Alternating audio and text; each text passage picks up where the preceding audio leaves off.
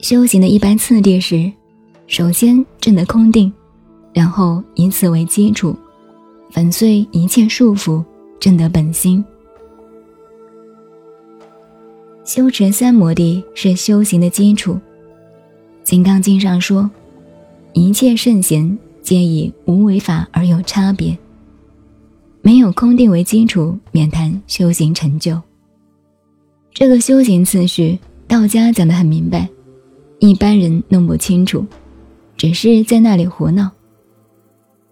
道家的《诸家气法元气论》第五十六卷说。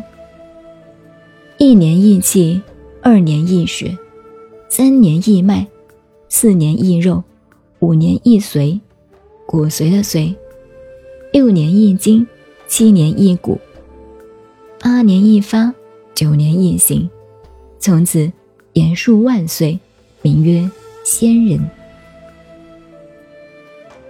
第五十八卷说：凡服气断骨者，一旬之时。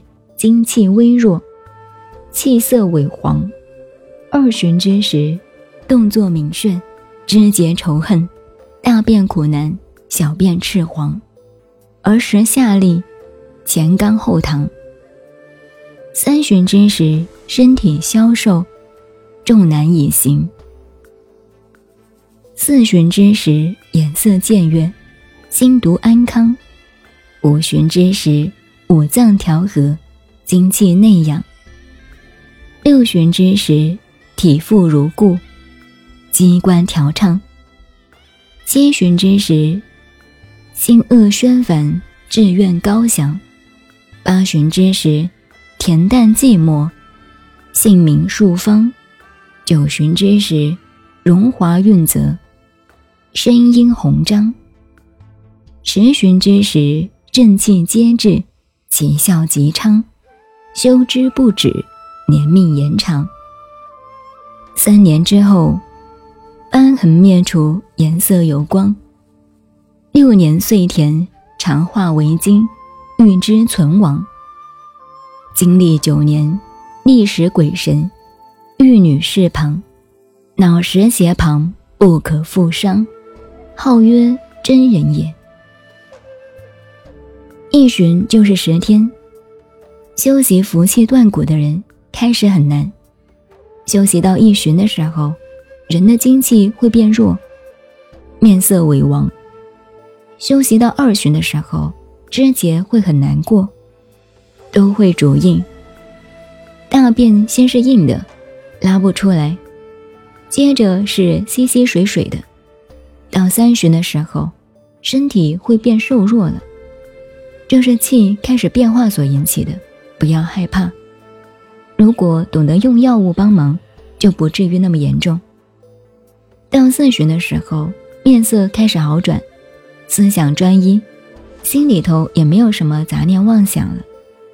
如此继续休息，到八旬的时候，智慧打开，喜欢寂静，即使在人世间很繁杂的地方，也很清静了。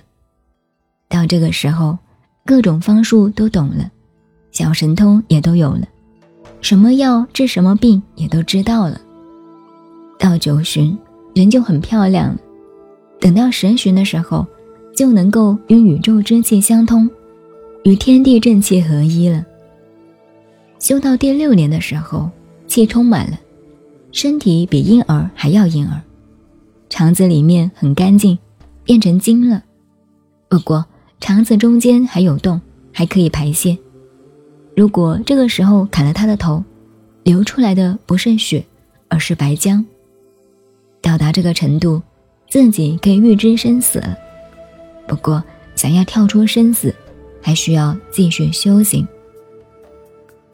这样保持戒律清净，修到第九年的时候，神鬼听你指挥，天人伺候左右。如果是男的，女天人空行母就来了，你就不用讨姨太太了；如果是女的，就有男性的天人来伺候你。这时候，气完全充实，最后修道成功，到达真人的境界。这个福气辟谷的经验都属于色蕴的范围，是真实不虚的。一般的人只把它当成为道家的经验，就忽略不注意了。修行断骨期间，有时候会讨厌吃东西，不必担心，在这个过程当中可以喝水，偶尔也可以吃水果或者一两口东西。不过吃多了就变成毒药，障碍修道了。练气有时候会出汗、发痒、长包、长脓。那是因为风碰到水，散开了，把身体里的湿气都逼了出来。用卦象来表示就是换卦，反过来就是紧卦，表示身上水分太多了，气调不好，困在身体里面会出毛病的。休气的时候碰到火，就是家人卦，鼻子红红的，就是这种情况。反过来就是顶卦，所以像丹田发热啊，都是很平常的事情，没有什么了不起的，那不是着火。再好比说官卦、身卦，气由下面往上升，这只是从字面上简单解释一下，真讲起来内容很多的。再比如剑卦，山就是背，这个卦象代表气在督脉。慢慢上升，如果透不出去，说明背部有风，督脉有风赶不出去。反过来就是骨卦生虫了，人会不痛快，闷闷的。您好，我是静静找恩，微信公众号 FM 幺八八四八，谢谢您的收听，再见。